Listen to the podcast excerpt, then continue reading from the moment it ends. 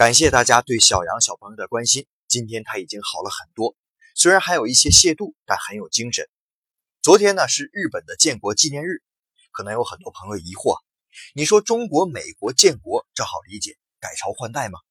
可日本天皇一直是一系传下来的，那何谈建国呢？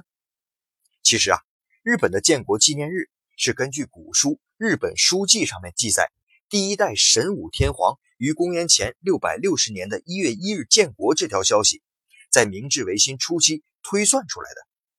可事实上，你翻开日本书记看看，那写的就跟神话传说一样，根本没有历史依据。而且神武天皇是否确有其人也未可知。